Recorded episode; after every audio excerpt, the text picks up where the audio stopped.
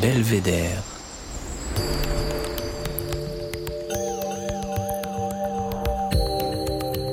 Le podcast du département de l'Isère.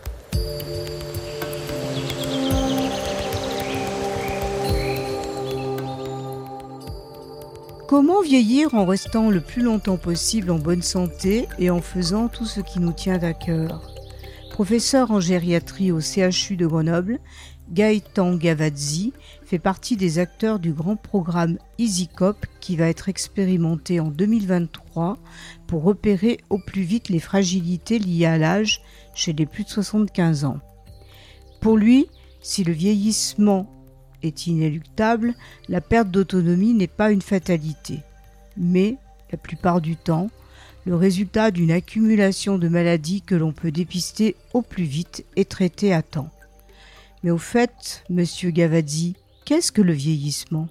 En fait, le vieillissement, c'est un processus. Et euh, le plus souvent, on, le présente comme un état. On est vieux ou on n'est pas vieux. C'est tout le problème de mettre un seuil à l'âge. Et donc, le vieillissement, bah, le vieillissement, il apparaît comme un problème. Parce que le vieillissement, c'est bien sûr, c'est universel. Tout être vivant euh, vieillit à partir du moment où il euh, commence à naître. À partir de là, on a une phase où on va gagner en compétences et en capacité jusqu'à un moment donné à être à un maximum de capacité. après, ce processus se poursuit et on est dans de la perte. Mais ça ne veut pas dire qu'on est inutile. Ça veut juste dire qu'on est moins en performance que euh, ce qu'on était au maximum de nos capacités. Et ça, c'est variable d'un organe à l'autre. C'est variable d'une fonction à une autre les fonctions cognitives augmentent beaucoup plus longtemps que les fonctions musculaires, par exemple, et les fonctions psychiques et les capacités à faire face à des situations, on n'est même pas sûr qu'il y ait une diminution de compétences. Et peut-être ce qu'appelait un certain nombre de nos aînés euh, la sagesse. En tous les cas, euh, il y a des éléments euh, qui font dire que on a des vieillissements hétérogènes. Donc ça, c'est un premier mot très important. Le vieillissement est très hétérogène, très hétérogène à l'intérieur d'un individu sur ses capacités physiques, mais très hétérogène d'une personne à l'autre. Moi, j'ai un tonton Julien. Mon tonton Julien, à 85 ans, euh, il faisait une tranchée plus vite que moi quand on avait 30. Mais mon tonton Julien, il avait toujours été actif, euh, il vivait dehors, etc. Alors, on a tous un tonton Julien, et en même temps, on a tous une tante Marie aussi, ou euh, un tonton euh, Isidore qui, euh, lui, était déjà très malade à 70 ans, à 75 ans. Et donc, quand on voyait les deux, ben, il y en avait un qui était jeune, toujours jeune, et on le regardait. Mais en fait, comme tout le monde en a un, ben, en fait, c'est devenu une espèce de standard que d'avoir des gens très âgés, qu'on dit dans le cinquième âge maintenant, qui sont encore très très actifs et en très bonne santé. Néanmoins, euh, l'espérance de vie la plus importante, mais on n'est vraiment pas dans les bons en ce qui concerne le vieillissement en bonne santé. Même si le vieillissement n'est pas seulement lié à ses capacités physiques, le vieillissement, on va dire, euh, l'art de bien vieillir, c'est euh, trouver quelque chose qui nous permet à chaque fois d'avancer dans son vieillissement et de le vivre de façon, je dirais, le plus heureuse possible. Ça ne veut pas dire qu'on peut pas vivre heureux avec un handicap, mais on sait que meilleur on est en santé, plus on a de chances d'avoir un vieillissement qui se passe de manière heureuse. Comment retarder les effets du vieillissement? Y a-t-il des règles? Les éléments qui déterminent le vieillissement sont multiples, avec des aspects qui sont euh, sociétaux. Hein. L'environnement sociétal est extrêmement important. La société française est une, société qui ne prend pas bien en compte ses aînés parmi les pays d'Europe les plus agistes. C'est l'environnement physique, et nous, on est dans un endroit où l'environnement physique est plutôt agréable, prête à un bon vieillissement. C'est euh, aussi euh, bah, des éléments économiques, faut pas le cacher. Et donc, euh, bah, plus on est riche, mieux on vit et mieux on vieillit. Mais il y a aussi des éléments qui sont, euh, je dirais, d'ordre psycho-affectif et spirituel. Quand on arrive à un certain âge, on a tous eu des parcours qui ont pu être à des moments avec des cassures. Ben, c'est comment cette cassure euh, n'est plus une cassure, mais euh, garde un lien, en fait, et perdure dans notre vie.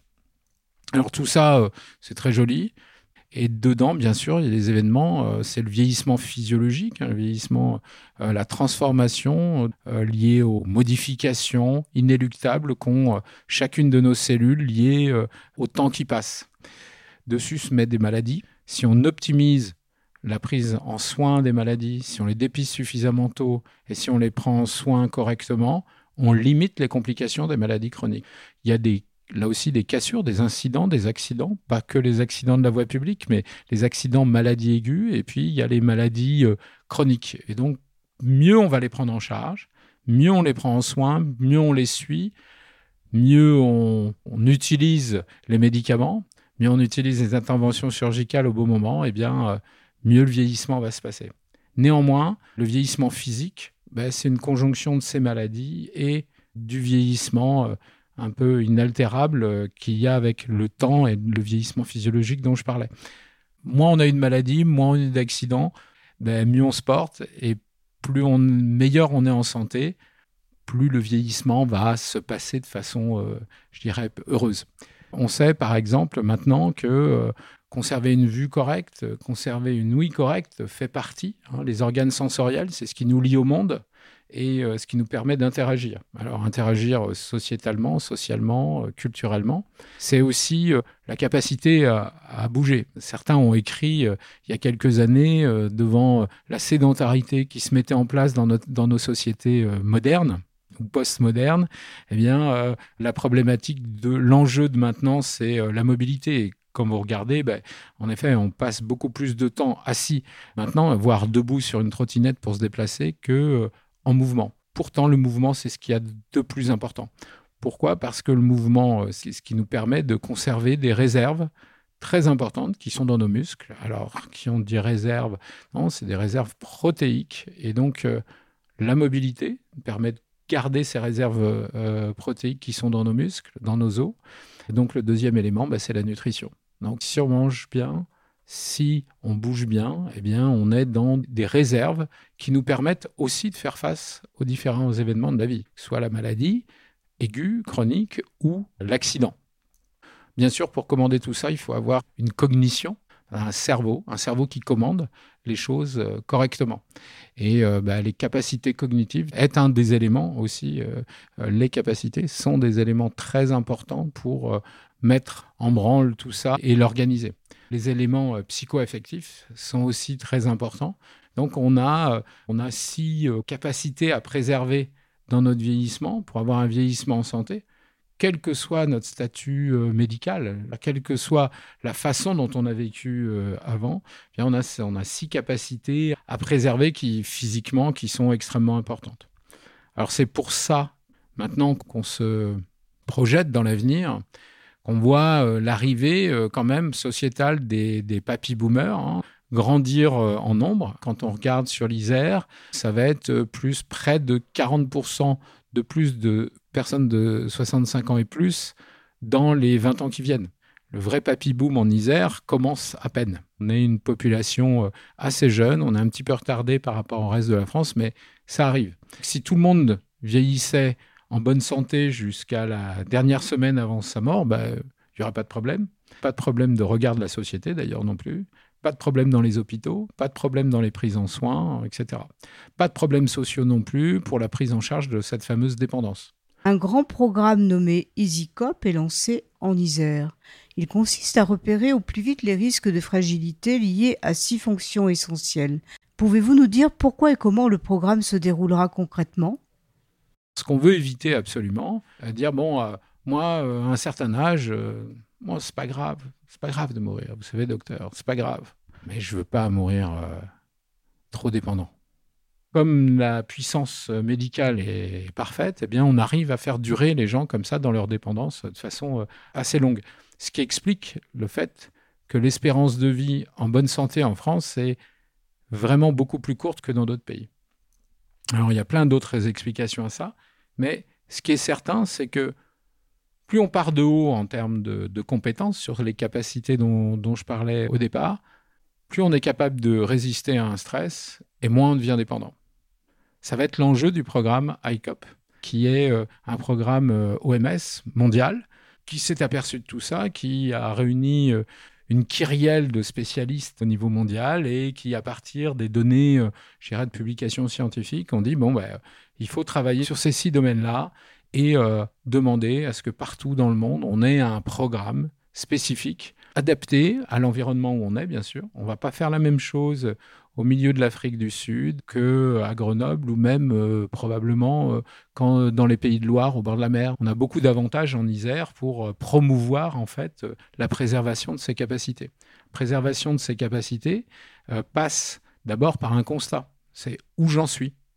Et donc dans le programme ECOP, il y a la possibilité, et c'est ce qui va être euh, fait à partir du mois de euh, septembre 2023, euh, on va essayer d'animer une campagne de sensibilisation avec les partenaires que sont le SUGA, le conseil départemental, la Poste, tous les partenaires sanitaires qui sont autour de nous, les médecins, les infirmiers, etc., les pharmaciens, l'ensemble du secteur sanitaire qui veut se mobiliser pour dire bah, dépistez-vous. Alors comment on va faire pour se dépister? Il va y avoir une application numérique qui s'appelle Digicop et euh, qui permettra à chaque personne de plus de 60 ans, plus tôt, mais euh, tout le monde peut le faire en fait, mais plutôt de dire bah, on va euh, faire ces petits tests-là, et puis à l'issue de ça, on va savoir si on a un secteur qui est un petit peu fragilisé ou si au contraire, bah, j'ai des capacités préservées. Si j'ai des capacités préservées, très bien, moi je referai ça plus tard et on recommencera.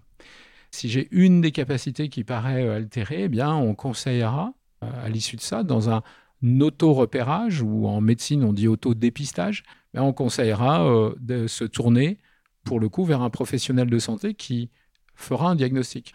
On peut avoir la sensation d'être en perte de performance.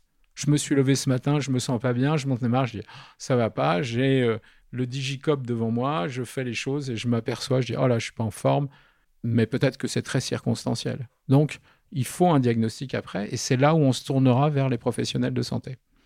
Les professionnels de santé qui recevront euh, les gens dans cette première phase seront euh, quelques professionnels de santé sur le territoire. Néanmoins, les gens en autodépistage pourront se tourner vers les professionnels de santé qui connaissent leur médecin traitant, leur infirmière, euh, leur kiné, qui est en capacité de faire ces diagnostics-là sur la mobilité. Si par contre, on est dans une phase non auto-dépistage, où les gens ont des problèmes, le numérique n'est pas à la, portée, euh, à la portée de tout le monde, il a été décidé de compléter cette campagne d'information, de sensibilisation par euh, des ateliers et euh, par une sensibilisation un petit peu plus large avec deux événements importants, l'un à Grenoble, au musée de Grenoble, l'autre à Montbonneau, sur deux territoires où on va vouloir aller faire ce qu'on appelle de l'hétéro repérage. Essayez de voir si des gens peuvent aller euh, repérer les personnes fragiles ou fragilisées sur un certain nombre de domaines avec le même outil qui s'appelle Digicop, mais qui sera non pas utilisé par la personne elle-même, mais par euh, un acteur social. C'est là où la Poste intervient, avec l'idée que euh, bah, les postiers sont les gens qui vont le plus près de chez vous.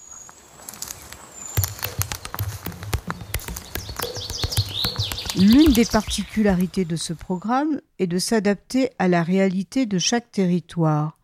Mais alors, quelle sera la spécificité iséroise? On aurait pu imaginer un projet euh, comme le recommande l'OMS autour des soixantenaires, des cinquantenaires, etc. Il s'avère que, vu la vague de, personnes très âgées qui arrivent, qui sont encore en forme, mais qui ne savent pas éventuellement qu'elles ont des fragilités, il a été décidé en Isère de plutôt s'intéresser aux personnes de plus de 75 ans.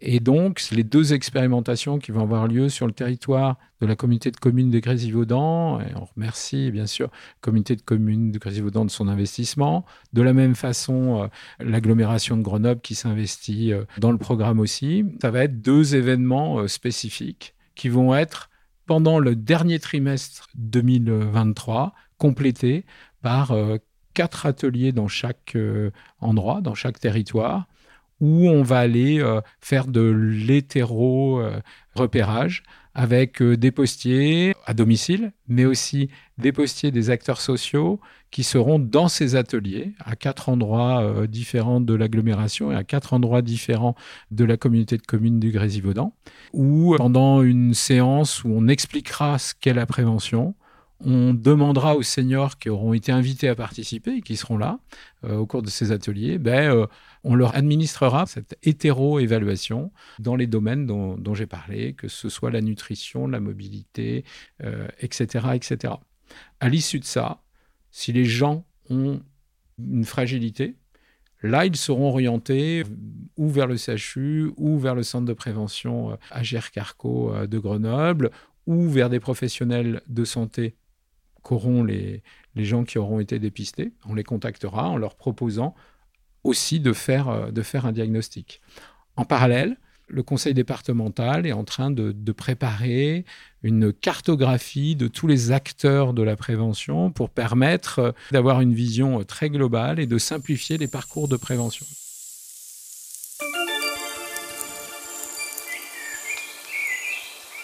La prévention est quelque chose de très particulier, très difficile à comprendre ce qui motive quelqu'un à avoir un acte de prévention ou pas.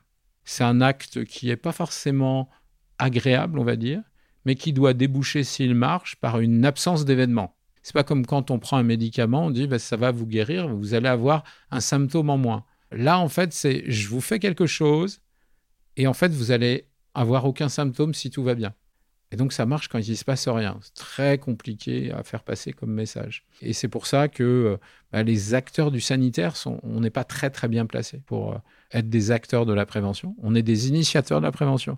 On sait ce qu'il faut éviter de faire, mais on n'est pas des grands pourvoyeurs de parcours de prévention. Et ces parcours-là, ils vont être construits avec euh, les acteurs sociaux, accompagnés aussi par des acteurs du conseil départemental, pour permettre en fait que les, gens s'inscrivent dans un parcours de prévention qu'on estime sur le plan de la santé, sur le plan, hein, une, fois encore, seulement sur le plan euh, physique, sur le plan euh, physiologique, de les aider à garder la meilleure santé possible. On va rajouter au programme ICOP un repérage de l'isolement social, qui est un élément aussi assez clé dans euh, la façon dont on vit correctement son vieillissement ou pas.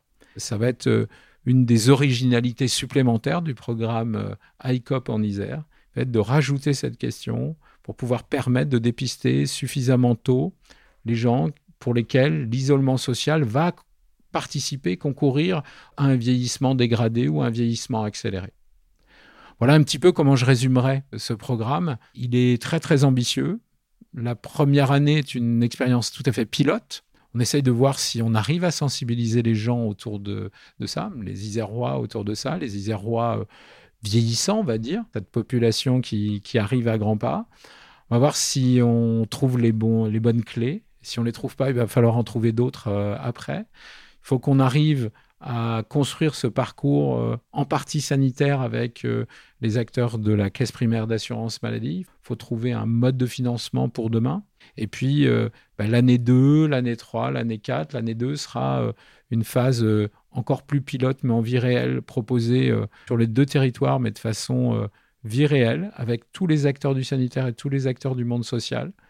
Puis les années d'après, bah, c'est de l'étendre, c'est de l'étendre euh, sur le territoire isérois. Il faut savoir que des hôpitaux de jour sur des fragilités complexes euh, euh, commencent à se mettre en place dans les hôpitaux de Bourgoin-Jallieu et à d'autres endroits. Donc tout ça, ça va être des éléments relais pour les, les, professionnels de santé et, les acteurs du monde social qui repèrent ça, pour les patients, les citoyens eux-mêmes qui se repèrent avec plusieurs fragilités. Alors si je voudrais rajouter quelque chose qui sort maintenant à nouveau du, sanitaire, c'est que l'art aussi a un rôle et que demain, euh, bah, peut-être une des pierres à l'édifice à rajouter de façon euh, très claire, c'est nos petits trucs à nous, l'art de chacun de bien vieillir, mais c'est l'art aussi collectif et l'art de transmettre les choses qui va être euh, un enjeu important.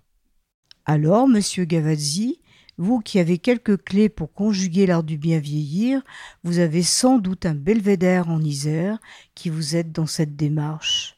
Pouvez-vous nous dire où il se trouve? Alors, mon belvédère en Isère, il est à deux endroits en même temps. Il regarde la même chose. il est issu de la Chartreuse et il regarde Beldon. Il regarde le Grand Pic et il regarde euh, aussi la Croix de Beldon. Il regarde pratiquement l'ensemble de la chaîne de Beldon, en tous les cas ce côté-là, qui va de Champs-Rousse jusqu'au pays d'Alvar et euh, on voit même la Grande Valoire de là où je suis. Ces deux endroits sont euh, l'un à côté de l'autre. Il y en a un qui s'appelle la Pravuta et l'autre la Crawl. Et un tout petit peu plus bas, si j'ose rajouter ce troisième, c'est le col du bord qui est euh, un très bel endroit aussi. Ces trois visions décalées euh, dans le temps, parce qu'il faut y monter, décalées en altitude. Il y en a un qui est à 1200, l'autre qui est à 1500 et enfin l'autre qui est à 2000 mètres, avec des végétations qui sont complètement différentes. Et c'est ce belvédère parce que c'est là où j'ai vraiment connu le pays isérois, dont je ne suis pas issu. Maintenant, ça fait un peu plus de 25 ans que j'habite ici. Maintenant, c'est l'endroit que je garderai. Et voilà, Belvédère, le podcast qui donne la parole à des Isérois qui font des choses extraordinaires, c'est fini pour aujourd'hui. Ce podcast a été réalisé par Annick Berlioz avec le concours de Véronique Granger à la prise de son. Le mixage est signé Émilie Vadel du studio Scadian Co et la musique a été composée par Denis Morin de Vague Imaginaire. Vous pouvez nous retrouver sur toutes les plateformes de podcast et un vendredi sur deux avec un nouvel épisode. À bientôt!